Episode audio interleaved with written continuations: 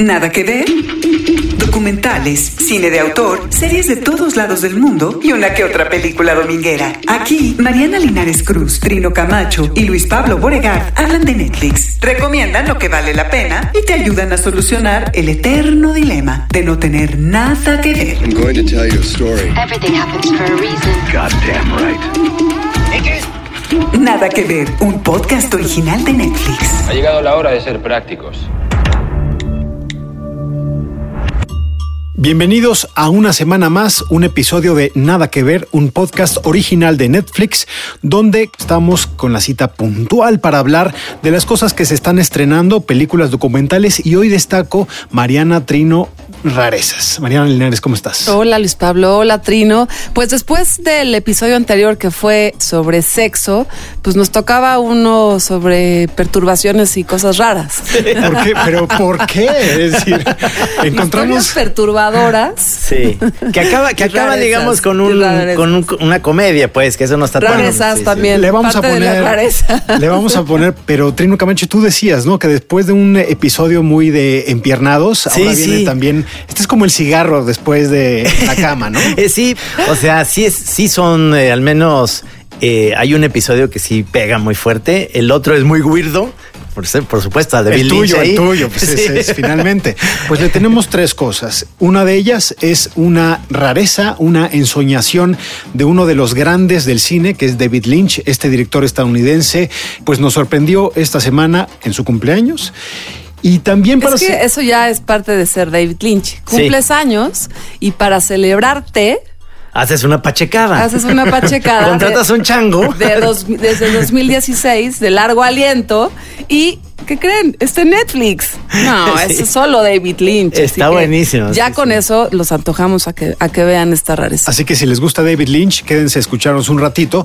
Y si no les gusta David Lynch, También. tenemos dos opciones, dos opciones para engancharlos. Un documental se llama Tell Me Who I Am, Dime quién soy. Un documental inglés durísimo, muy intenso, pero que vale la pena echarle un ojo. De ese también eh, estaremos hablando. Y ya para salir un poco más relajados, Alex Fernández. Alex Fernández, Alex Fernández que tiene también uno de los podcasts más escuchados en las distintas El segundo más escuchado. plataformas sonoras. Estrena esta semana El mejor comediante del mundo, una pieza de stand-up comedy que es la segunda que presenta para Netflix, así que What Did Jack Do? Un corto de 17 minutos dirigido y protagonizado por David Lynch. Who's gonna believe an orangutan? Maybe a jury, big boy. El personaje de Lynch interroga a un mono parlante que ha sido acusado de asesinato. Un encargo a Lynch por la Fundación Cartier, donde se estrenó en 2017.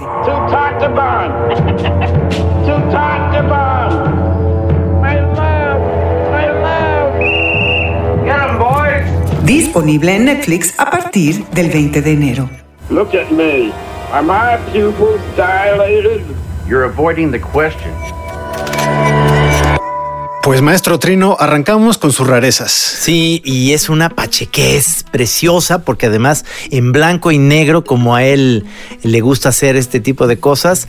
A mí te voy a decir, yo soy súper fan de David Oye, Lynch. sí, fíjate que cuando tú elegiste este Sí. título ya desde antes, desde que desde que arrancamos eh, el año con, con nada que ver, tú dijiste yo pido mano con David Lynch y yo pensaba, ¿por qué le gusta tanto a Trino David Lynch? Porque es ¿Por muy qué? weirdo, muy pacheco y Ajá.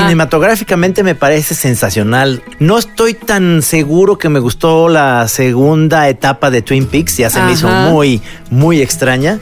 Por supuesto que soy fan de la primera, de Twin Peaks, y sobre todo Mulholland Drive, que es mi película preferida, junto con la que ganó en Cannes, que es muy difícil conseguir en plataformas o en, en DVD, ya la, la pude conseguir. ¿Has intentado en el puesto pirata enfrente de la cineteca? No, Podría ser, son- ¿verdad? Ahí Podría tienen ser. todo lo mejor. Ah, Sí, Podría sí, ser. sí. Pues ya la, la conseguí en esta película con Laura Dern y este eh, Nicolas Cage, que se llama Wild at Heart, que es una joya absoluta de la pachequez también. Pero ciertamente eh, en los últimos eh, tiempos ha perdido un poquito el ritmo. Me lo, o sea, lo que yo siempre tengo es esa, esas ganas de volver a ver ese David Lynch de cabeza de borrador o el David Lynch más de Blue Velvet. Ese David Lynch que me gusta, que es como weirdo, con al- cositas de humor, cosas raras. Pero a ver, tengo, tengo que decir que es, es la mejor sinopsis. Yo voto por esta sinopsis como una de las mejores que he leído nunca. A ver. Que es, eh, son, es ca- casi un haiku. Es David Lynch interroga a un mono culpable de un asesinato o sospechoso de un asesinato. Esa es la sinopsis. Es una joya de lo absurdo, de lo eh, Pacheco, este, ahora él actuando, que lo hace, ya me doy cuenta muy bien cómo dirige a sus actores, porque lo hacen perfecto. Es un poquito como cuando Woody Allen lo interpretan a él, ahora que ya él ya no sale en las películas. Todos como que se vuelven ese director o las frases, el, el timing de los actores es muy parecido a como David Lynch le gusta. Incluso el mismo mono que actúa muy bien. No sé por qué no está nominado al Oscar. ¿Todavía? Todavía. Se pueden arrepentir los de la academia. Este cortometraje What Did Jack Do, que salió el mero, mero eh, cumpleaños de David Lynch, el 20 de enero, eh, nada más hay que verlo porque lo firma David Lynch de entrada. Yo creo que esa es una curiosidad que hay que saciar rápidamente, que además en 17 minutos uno tiene el tiempo adecuado para adentrarse en esta historia y luego después de verla ya puede uno tener todas las dudas si entendió, si no entendió, qué me está queriendo decir este director como todas las películas de David Lynch. A mí me pareció entretenido, me hizo reír. Claro, claro. Me Sí. encanta además que todos los diálogos y eso eh, echen ojo y echen oído están elaborados con frases, con refranes. Son No lugares comunes, ¿no? simplemente- Sí. Eh, a mí me Sí, recordó un pero poco es eso. puro dicho, Sí. dicho, dicho. es puro dicho, y no hay que darle demasiadas vueltas a decir qué quiso decir, cómo No, lo no. hizo. Es, es decir, sabemos que no hay que buscarle tres pies al gato en las películas de Lynch, porque también es un, es un director que crea o trabaja muchísimo la atmósfera en sus películas. Y yo creo que este pues, es una, una pequeña atmósfera contenida, ¿no? Es un blanco y negro muy contrastado.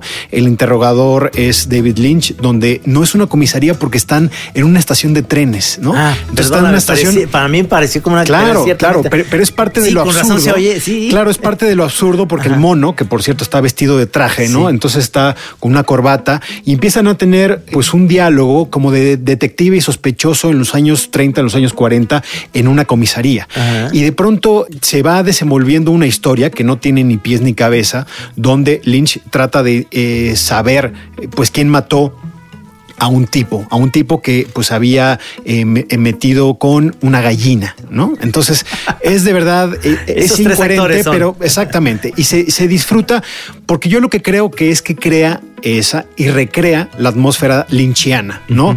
Esa de que está en Lost Highway, eh, que está en Mulholland Drive, Sí. donde lo llegan a, a mencionar el mono, el mono parlante y Lynch. En algún momento dicen, es como una pesadilla muy loca. Y lo Sí. que estamos viendo es como un sueño muy loco, ¿no? De, de ya cuando el mono empieza a cantar, ya me parece, me parece Y genial. sí, como decías, Trino, sí, sí recuerda la atmósfera de su primera película de Eraserhead, en donde es blanco y negro, Ajá. en donde también la fotografía está muy, eh, el grano es, está muy explotado. Sí. Eh, y entonces yo me imagino a, Dave- a este David Lynch de 73 años, en donde además en este corto hace todo. Actúa, el guion, la edición, la fotografía es lo único que no, pero también la sonido, música. Y también él es el constructor del set, de la escenografía. Siempre lo ha hecho junto con, Badal- con Badalamenti, ha hecho la música. Ahora no está ya ahí Angelo Ba- Badalamenti, pero lo curioso es que usa la técnica para mí, que es una caricatura de mis tiempos, de clutch cargo, que es este poner como si fuera una boca encima de, del, del chango y se ve perfecto, se ve padrísimo porque tiene esa expresión de la boca de alguien humano, pero queda muy bien con el... Mejor que el rejuvenecimiento facial de The Irishman. Sí, exactamente. Así que sí. Más barato al menos. Con el mejor resultado y más barato. Y solo David Lynch logra hacer cantar a un mono, como Sí. en este caso. Eh, Pues véanla, eh, yo creo que es un divertimento. Finalmente, me encanta que la primera palabra cuando se va a negro, eh, cuando le ustedes le ponen play en Netflix, es absurda, que es el nombre de la productora de David Lynch, ¿no? Entonces es, es sirve un de perfecto prólogo a lo que vamos a ver durante 20 minutos. Hay que recordar que Netflix está Twin Peaks, ¿no? Tan, esto lo que hablabas, que es la primera parte y la segunda, que ya la segunda se volvió este ensayo de atmósfera, de locura, un poco de incoherencia.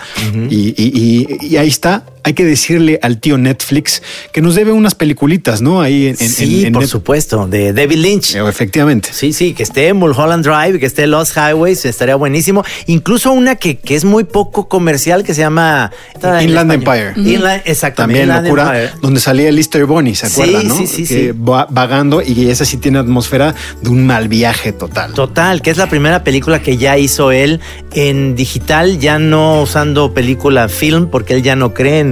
Es, es de esas cosas que ya tiene como los señores ya grandes que dicen: Pues no vuelvo a filmar en película de película, mejor me voy a hacer viejito necio. Y se volvió un viejito necio y nada más filma en eh, digital. Pero, pero siempre cae, porque David Lynch también decía que las películas era imposible que se vieran en formato para celular, para teléfono de celular. Esto lo dijo hace unos 10 años en, en el Festival de Cine de Cannes. Y corte A, hoy en el 2020, tenemos el estreno para Netflix en pantallas pequeñas, grandes y medianas. Así que uno también evoluciona. Más pronto cae un abrazador. Pasamos pues de esta joyita pues de medio metraje, ¿no? Sí. A un documental que yo creo que sigue el, el camino que plantea What Did Jack Do, que es este documental Tell Me Who I Am. Tell Me Who I Am. En español, Dime quién soy. Un documental de una hora 25 que retoma la historia de Alex y Marcos Luis. I remember opening my eyes and looking around the room. I instantly recognized my twin brother. And I just said, Hello, Marcus. Dos hermanos gemelos con una infancia difícil. Pero cuando Alex tiene 18 años, un accidente le hace perder la memoria. Solo recuerda a su hermano y este lo ayudará a recordar el pasado, modificando algunos detalles. There was so much to learn. I started piecing things together. He would give me a photo, and I would construct a memory around that, and life seemed good. Privileged family, normal parents. He painted an idyllic picture. But I was never questioning anything. I had no reason to doubt it. Dirigido por el nominado al Oscar Ed Perkins, musicalizado por Danny Bensi, Saunders Jurians y fotografiado por Patrick Smith y Eric Wilson. The one person that I absolutely trusted has betrayed me. Híjole, la wow. memoria. La memoria. Y, y- y esta, este documental, si nos escucharon, yo creo que ustedes, sí, y sobre todo si están oyéndonos con audífonos, eh, nos escucharon el respiro que dimos antes de Uf, entrarle a este tema. sí.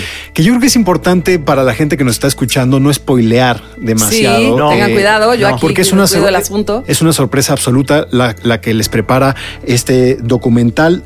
Y es la historia basada en una memoria que salió hace un par de años en Inglaterra y se adaptó esta historia. Y yo creo que sí logran avanzar del libro a la película y avanzar un poco más en revelarnos a quienes estamos viendo esto de una historia que es brutal, ¿no? Es decir, ¿cómo comenzarías a contarla? Yo diría, dos hermanos gemelos, en 1982, uno de ellos, a los 18 años, sufre un accidente terrible en una motocicleta. Y a partir de ahí se detona una historia en este documental que con la sencillez de la narración de los dos hermanos, porque no hay mucho más, es la narración de ellos, de Alex, que es quien pierde la memoria, y de Marcus, quien es quien le va otorgando otra vez estos eventos de, de- memoria de toda su vida, se construye este documental con pequeños momentos de recreación de esa casa donde vivieron, de los eventos que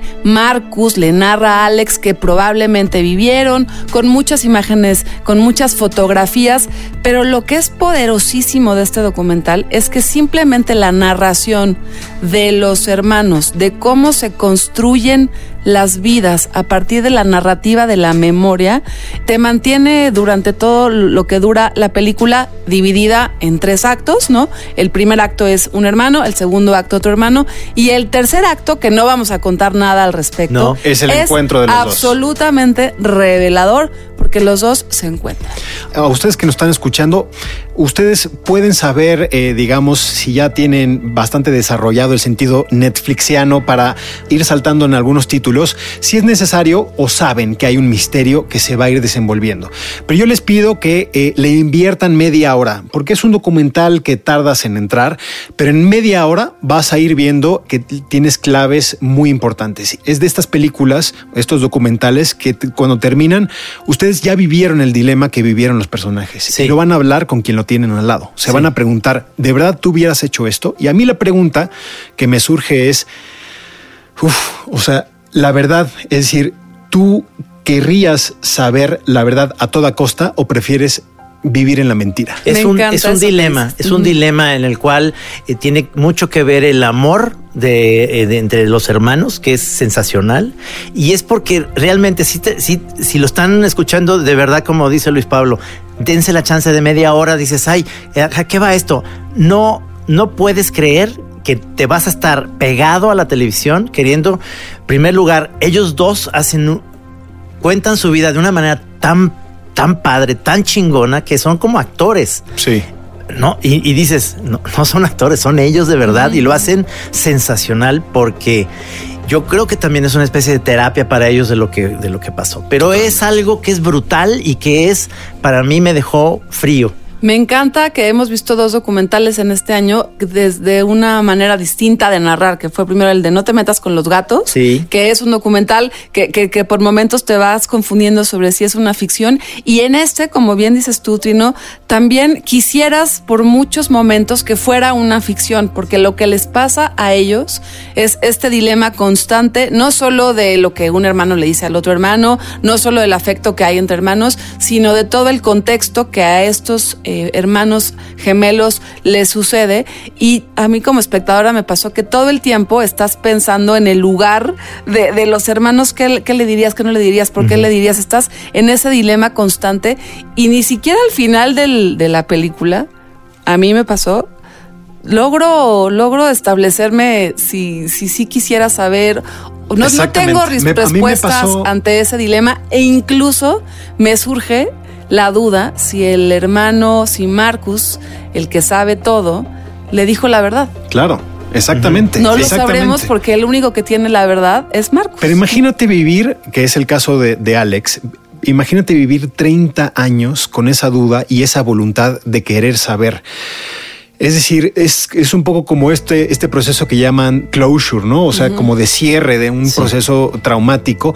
Aunque yo sí discrepo contigo, Mariana, del final, la tercera parte, de- o lo que dices, la tercera pata de, de Tell Me Who I Am, no me gusta ese, e- esa solución efectista, ¿no? De decir, vamos a sentar a los hermanos y que una cosa tan íntima sea como una especie de show para el espectador. Entonces, a mí eso es lo que me- no, me, no me convenció del todo, aunque entiendo que era un proceso que uno de esos hermanos pedía y exigía desde hace tres décadas. Y que puede ser que durante el documental ellos no arrancaron diciendo te voy a decir la verdad. Durante el documental, que fueron tantas y tantas entrevistas, Marcus decide que, Se lo va a decir. que le va a decir algo. Yo siempre me quedo con la duda de que a lo mejor como una parte le dijo, es nada más la puntita del iceberg, hay más cosas que ya con eso te quedas, wow, ¿no? Está tremendo. Y ese genio que, que convirtió el libro en película se llama Sí. Ed Parkins, este director inglés que ya estuvo nominado a un Oscar por Black Sleep en el 2018. Yo después de la película sí me puse a leer un poco más de, de- de la historia, porque la historia es, es terrible. Y puedo decirles que no está ahí, no está en el documental, pero hay una historia feliz. Ellos tienen un, eh, manejan un hotel en Tanzania eh, y les va muy bien a los, a los hermanos. Ah, Entonces me deja, eso me deja paz. Sí. Y otra cosa que a ese sí me parece tramposo del documental, son tres hermanos. Son tres hermanos, tienen uno más pequeño que no aparece en el documental. Srácatelas. Wow. Así que Ed Perkins, nos engañaste. Nos engañaste, pero nos gustó. Pero bueno, ahí está Tell Me Who I Am. Hay que decir, y es una No advertencia. quería saber del tercer hermano. Bueno, es para hacer la segunda parte. Es, es intenso, es un documental muy intenso, es un documental de- desgastante. Obviamente son temas muy sensibles, no es apto para todo el mundo. Entonces, para que los, ustedes lo tengan en mente, pero que vale la pena ver. Y sobre todo, yo estuve pensando todo el tiempo en psicólogos viendo esta película. Sí, sí, sí. es- o sea, para psicólogos y psicólogas sí, lo recomiendo. Sí, sí, Exactamente. sí, si eres psicóloga, pone play. Bueno, vamos a aligerarnos con Alex Fernández, el mejor comediante del mundo. El mejor comediante del mundo. Nuevo especial de stand-up del comediante mexicano Alex Fernández. 51 minutos dedicados al humor, con anécdotas autobiográficas y gran irreverencia. ¡Místico! No lo van a entender, pero se para un tipo del escenario, está místico ahí en el ring y le empieza a gritar, lo empieza a saludar de la nada, a medio show, valiéndole madre. ¡Mística! Pero místico no volteaba. De ahí su misticismo, yo creo, no sé. Pero reírse no es evitar los temas serios. Y aquí, Alex ahonda en conmovedores relatos sobre uno de sus hermanos y el cáncer. ¿Y saben qué es lo peor? Que siempre había un amigo cagadito, así, uno que, que hacía sus chistes ahí en la pista y todo el mundo amaba de, ¿vendrá Carlitos? Ay, ojalá venga Carlitos. Carlitos es lo máximo, ahí viene.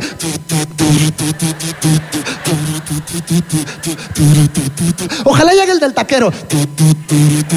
Carlitos es lo máximo. Lástima que es adoptado. Disponible en Netflix a partir del 20 de enero. No somos vírgenes, cogemos poco, no molesten. 34 Sí. años tiene Alex Fernández y ya tiene un canal de YouTube que es la Liga de los Supercuates para toda la gente que no lo ha visto. También ha participado en stand-up separados con muchos comediantes, pero también ha participado en seis temporadas de stand-up para Comedy Central y fue parte del equipo de guionistas de Adal Ramones para Stand Parados durante mucho tiempo. Así que en tan breve experiencia de vida, tiene mucha experiencia profesional Alex Fernández. Yo, yo le quiero decir aquí a Alex Fernández que a mí, yo me siento como novia de rancho. Ya me plantó dos veces en este podcast y creo que ustedes también deben sentirse mal con él porque ya lo había yo invitado en ese especial que con Vallarta también me canceló y ahora no vino. Este, me hubiera gustado que Dejamos, aquí. dejamos una silla vacía, Una como, silla en, vacía. eh, eh, como en- en los debates presidenciales donde no acuden. Yo sí vi el primer, el, el primer especial que se llama El Especial de Alex Fernández, dos puntos, El Especial. Y, y ese fue hace pues tres años, 2017 salió. De hecho, en El Mejor Comediante del Mundo, él habla de ese y, y muy humildemente, bueno, con mucho humor o con mucho autohumor, él dice que este le salió mejor, le queda mejor. Pero yo sí quería preguntarle algunos ajustes que hizo de esas primeras rutinas cómicas al salto que da ahora. ¿no? Ajá. Porque es más, tiene, es más narrativo el, el mejor comediante del mundo. Bueno, más allá que narrativo, siento que profundiza más en sí mismo. Sí. Y igual, pues eso te lo, te lo va dando la edad y la cancha y las horas vuelo. Pues se, se, se atreve ya a ponerse ahí de pechito con sus propias experiencias, que es lo que hace yo creo que a un, a un estandopero tener pues mucho más legitimidad en, en las cosas que dice y meter un asunto familiar doloroso Muy doloroso. y sale muy bien librado, inclusive para la gente que de pronto esté pasando por un proceso similar. Es una buena manera la comedia de salir de, de la tristeza y del duelo. ¿no? Sí, mira, esta es como una nueva tendencia de comediantes que yo he visto últimamente, de, eh, ya lo había visto en Estados Unidos, estos comediantes que sí se toman en serio, porque obviamente ser stand-up es burlarte de ti, de tu situación, hablas hasta de tu vida sexual con tu mujer, y ese tipo de cosas que es muy, es, es cagado porque ahí te vas identificando, pero, pero luego ya este, este tema que es de alguna manera yo lo, yo lo estaba viendo como arriesgado, este, lo libra bien, digamos, este, lo hace bien porque obviamente uno se puede quebrar ahí en el escenario y lo hace sensacional. El, el teatro que se llama Esperanza Iris, es- lo tiene de México. totalmente atiborrado, platica con la gente de ahí, hay unos regiomontanos por ahí, este, se pitorrea este, con ellos y demás. Es algo que ya se lo había visto yo en vivo en Querétaro, que, que, que tiene esa gracia, Alex Fernández, tiene esa gracia de, de intercalar con, con la gente este tipo de cosas. Hay muchos comediantes que no quieren, eh, o, o si hablan con el público es más, más bien para regañarlos o para cajetearlos ahí, ¿no? Y me gusta de Alex Fernández que no es un personaje, o sea, siento Es él. que es honesto, es auténtico, sí creo que le hayan pasado todas esas cosas. Y a nivel de, de diálogo con el público y, y para cuando contas esas anécdotas, te hace reír porque le crees. Sí. No es un personaje como otros estando peros, ni tampoco es eh, tremendamente políticamente incorrecto, tampoco. No, es muy sano en ese es sentido. muy sano, Sí. tampoco es este pipí pedomoco, tampoco, y te hace reír. Y en el mejor comediante del mundo, trabaja una anécdota sobre su primera borrachera que me hizo reír. Mucho, mucho, mucho. A mí, fíjate que esa no me hizo reír tanto porque, claro, lo que pensaba es que quizá el trabajo de comediante me sentía precisamente un poco lo que dices, ¿no? Veía a este cuate que podría estar en una de las fiestas que tú tienes el viernes y es el típico amigo súper cagado que te está contando de una peda. Yo creo que la comedia eh, viene después, es decir, la comedia es un poco, entiendo, entiendo un poco cómo va creando esta atmósfera para llegar a un clímax que es un golpe a la gente que está ahí y que había Sí. dicho, oye, pues yo vine a un especial de comedia. Y ahí es donde sí le veo un poco más de veteranía, que va, va aflojando a la gente, quizá un poco sí con cuestiones de pues, chistes de borrachera, ¿no? O sea, todo el mundo, perdón, pero todo el mundo tiene una anécdota muy cagada de su borrachera, Sí, ¿no? sí, es sí, decir, claro. eso no nos hace comediantes, pero él creo que va construyendo el momento para cuando llega a el punto central, o sea, el nervio de su especial, que la gente se queda completamente callada en el Esperanza Iris. Sí. Pero ya se rió, o sea, ya se rió y ahora es, vamos a pasar de reírnos a pensar un poco y vamos a pasar a hablar desde el punto de la comedia de cosas serias. Sí. Y yo, yo sí vi ahí como cierto crecimiento en, en un comediante y me parece que está bien, pero sí le recrimino un poco que es eh, el chiste gracioso de la peda, ¿no? La peda de los adolescentes que se van y le ven un poco la cara a la señora. Sí, Ahora, yo sí le agradezco que no se meta con temas complejos, políticos, complicados, oscuros. No, no hace falta ¿Por qué meterse. Por eso, porque él no lo hace. Y eso me gusta a mí. Sí. Ya sé que a ti te gustan los Claro. políticamente incorrectos. Ya habíamos platicado en otro episodio que a mí no, a mí no me hacen reír. A ti sí te hacen reír. Y a mí este, que, que Alejandro justo no se mete con los asuntos difíciles de la vida. Y es más bien la vida cotidiana. Es, te hace Y- reír. y mira, es un buen, es- es, un buen eh, contenido para terminar el día. Sí.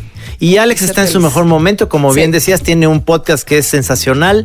Él, yo creo que va en ascenso. Cuando salió el 2017, el del especial, Sí. le puse play y me parecía que estaba muy revolucionado porque se la pasaba haciendo payasadas sobre el escenario, corría, saltaba, Ajá. hacía ruidos, voces, imitaciones. La verdad es que no lo terminé en Ajá. 2017. Ajá. Pero lo volví a reproducir después de El mejor comediante del mundo y me cagué de la risa. No sé por qué. Yo creo, yo creo que es porque lo vi después de Tell Me Who I Am. Entonces, mentalmente estaba muy dispuesto a Necesitas. reírme, cabrón. Estaba Sí. muy dispuesto como a decir, mira, no me puedo ir a la cama. Y me, me dio mucha risa el especial, que está grabado en un parque de diversiones, ¿no? Acabas de dar la, la clave muy buena para la, la gente que está eh, ávida de ver algo padre. Empiecen con el de Tell Me Who I Am y después, eh, de neta, y, y re- de verdad eso se necesita. Curas, curas un poquito tu alma ahí de, de lo, de lo denso. Y, y a mí, Alex Fernández, creo que, que es el comediante a futuro que va a tener un gran éxito y la verdad, sí. Y yo le reconozco, le reconozco un poco lo que hablaban de que se atreva a, a entrar a temas serios y que no los evite. Es decir, yo creo que la política pues, también podría ser tratada. Sí. Él no lo trata, pero ahora está una enfermedad que le tocó o que impactó muchísimo a su familia. Y yo creo que está bien que lo metan en los especiales, es decir, que no sea puro el chiste de la peda. Y yo creo que eso es ahí donde veo que está en, en su mejor momento Alex Fernández. Bueno, Alex Fernández no pudo venir al estudio, lo extrañamos, ojalá que en el próximo especial lo logremos, pero Ricardo López logró platicar con él y esto fue lo que cuenta alrededor de la construcción de el mejor comediante del mundo. Insiders. Ricardo López encontró a Alex Fernández y tuvieron una conversación sobre su nuevo especial y su comedia. Este, hola, soy Alex Fernández, comediante de stand-up, eh, chilango de nacimiento. Hablé con Alex Fernández sobre su nuevo especial. Se llama El mejor comediante del mundo. Lo interpreto como el resultado de un proceso de maduración en su carrera. Él mismo explica que entiende el stand-up como un reflejo de quién eres en el momento que escribes y cuentas los chistes. Yo creo que el primer especial que tengo ahí en, la plataforma es mucho más juguetón, más observacional, más, pues al final era como alguien que estaba yo también descubriendo para mí que era chistoso y creo que ese es un reflejo en pantalla, ¿no? O sea, son como puras mensadas que a mí me gustaban y que me divertían mucho. La gran diferencia entre los especiales es la mirada. En el primero, Alex Fernández veía hacia afuera, hacia el mundo, y ahora trata de apuntar el lente hacia adentro, hacia sí mismo. Yo sentía como una necesidad muy cabrona de hablar de las cosas que hablo ahí en el especial. Acá no hay spoilers, así que no voy a hablar de las cosas que dice ni de las historias que cuenta, pero es una hora de comedia mucho más personal, que lidia con una dolorosa situación a la que se ha enfrentado Alex Fernández. Como que mi mente, o sea, porque creativamente también como comentas todo el día estás viendo a ver qué estupideces estás vas a llevar tú al escenario y me acuerdo que mi mente lo único que tenía era no es que tengo que hablar de eso o sea es como tengo que sacarlo, tengo que lidiar con esto que está pasando y tiene que ir a- a- a- al escenario. Hay comediantes que usan el escenario como terapia o que lidian con problemas personales frente al público. Alex Fernández dice que la experiencia de la comedia no es exactamente así para él. Lo que sí creo es que últimamente me he obsesionado mucho con, con hablar de mí, pero como de una manera también un poco más como profunda y dolorosa, porque es muy, es muy común cuando empiezas a hacer stand-up que la gente dice, no, es que el stand-up es como, y como que te tienes que tirar tierra y hablar mal de ti, y eso es como, es como el primer camino, ¿no? Se refiere a los comediantes que se burlan de su propio cuerpo o de sus relaciones maritales o lo mal que les fue en cierto punto de la vida. Para Alex Fernández ese es un primer camino, pero cree que la comedia da para mucho más. porque pues en el dolor y en el enojo y en estas cosas tan horribles es donde yo creo que está como la comedia, al menos la más interesante. Estoy de acuerdo con Alex Fernández. A mí me encanta la comedia de stand-up, pero me aburren los comediantes que suenan a un guion muy trabajado o que prefieren limitarse a contar chistes que no revelan nada sobre ellos mismos.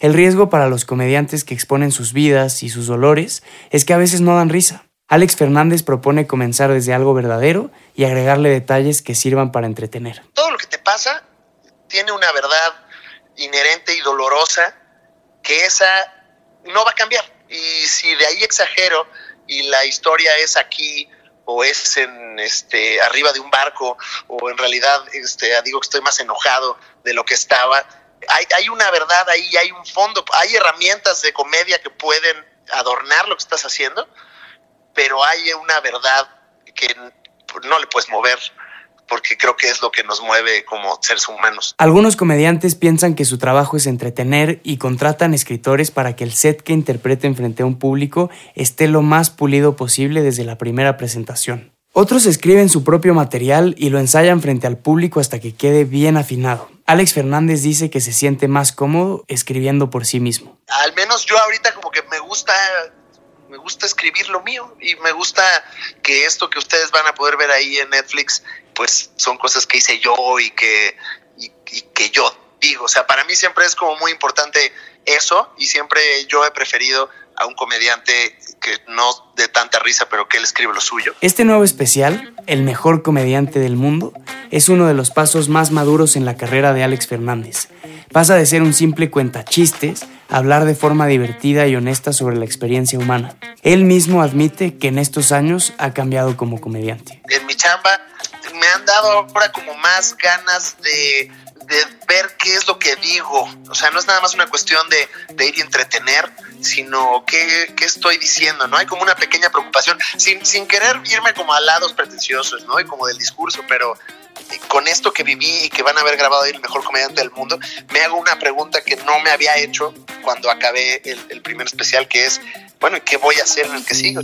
Me quedé con una pregunta que le quería hacer, pero quizá tú, que también le sabes mucho al humor, es todo lo que cuentas tiene que ser verdad o nunca dejas que la verdad arruine una buena historia. No, yo creo que no dejas que la verdad arruine una historia. Tiene que ver la anécdota que tú dices a veces, si me hubiera pasado esto extra, le da todo el sentido a que se vuelva esa tragedia en comedia, ¿no? O sea, es la mezcla un poco de ficción con cosas que sí pudieron, ¿no? Sí. Que sí nos pasaron o que te apropiaste un amigo, ¿no? Es la chispa. Dice, decía Emma Stone, eh, Emma. Stone el otro día que, que no entendía a Woody Allen en el Twitter. Y entonces ella dijo, este, mira, Twitter es, es eh, alguien es tan bueno porque hay frases muy buenas porque dicen tragedia más eh, anécdota es igual a comedia. Y dice Woody Allen, qué, qué chistoso, esa frase es mía, ¿no? Entonces, es exactamente eso. O sea, realmente eh, eh, este, la comedia tiene esa parte de, de una verdad que a veces le, le metes de tu cosecha y lo haces, lo haces mejor.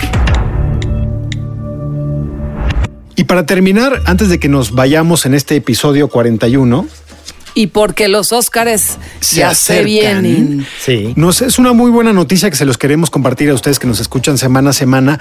Pues vamos a ayudar a ser anfitriones. Ándale, a ver. Sí, vamos a ser anfitriones de algunas funciones de las películas de Netflix que están nominadas o que están buscando una estatuilla en los premios de la Academia de febrero. Que si ustedes no están escuchando este jueves, que sepan, a partir de mañana, el 24, empieza la primera función que es Marriage Story, esta película de Noah Baumbach, de la cual ya hablamos aquí el año pasado. Ustedes pueden escribir a nada o también en Twitter y en Facebook a arroba así como suena MX. Repito la dirección de correo nada donde nos digan a qué función de estas pueden verlas. Y aprovechenlo porque pues la pueden ver en una pantalla de cine en el sur de Ciudad de México. Y si tienen suerte, hasta Trino Camacho les toca que esté ahí de anfitrión Ahí va, para presentar la Si- película. Si no va a Baumbach, estar, a si no o, o Scorsese no les dicen nada, que sepan, miren, hay nada más, ¿eh? Que ahí va a estar Trino, va a estar Mariana, va a estar un servidor, Carlos Puch y nuestra productora Giselle Ibarra. Vamos a estar presentando las películas Marriage Story, I Lost My Body, Klaus, El Irlandés, Los Dos Papas, American Factory y Al Filo de la Democracia. A ver, déjame ver si entendí. Del 24 al 30 de enero vamos a tener funciones de nada que ver para ver las películas que están nominadas al Oscar, que son Marriage Story, I Lost My Body, Klaus, Los Dos Papas, American Factory y The Edge of Democracy. Y. The Irishman. Y The Irishman, claro, ¿cómo, cómo que se me olvida? Y además- entonces ahí va a haber un anfitrión de nada que ver. Exactamente. Y les vamos a echar un choralín como los que echamos aquí para que sepan por qué esa película nos gustó o nos disgustó. Sí. ¿no? Está bueno porque tienes la oportunidad de ver estas películas donde uno debería de ver estas películas. En el cine va a ser en Cinemanía Loreto y tienen que simplemente escribirnos a nadaquever.acs@gmail.com o obviamente en Twitter o obviamente en Facebook. Vamos a poner en las redes sociales- cuentas, así como suena MX. Vamos a poner en las redes sociales la, pues, la dinámica para que ustedes puedan ir a este cierre del mes de enero para prepararnos, que lleguemos bien preparados con las películas vistas a los premios Oscar. Yo nomás les voy a decir, si me toca Irishman, voy a llevar un choro de una hora. Váyanse con cuatro horas para que se la pasen en el cine y les duelan las pompas. No, no es cierto, no. Pero bueno, ahí estamos. Ahora sí podemos decir, nos vemos pronto. Nos vemos pronto. Nos vemos pronto y nos escuchamos la próxima semana en otro Nada que ver.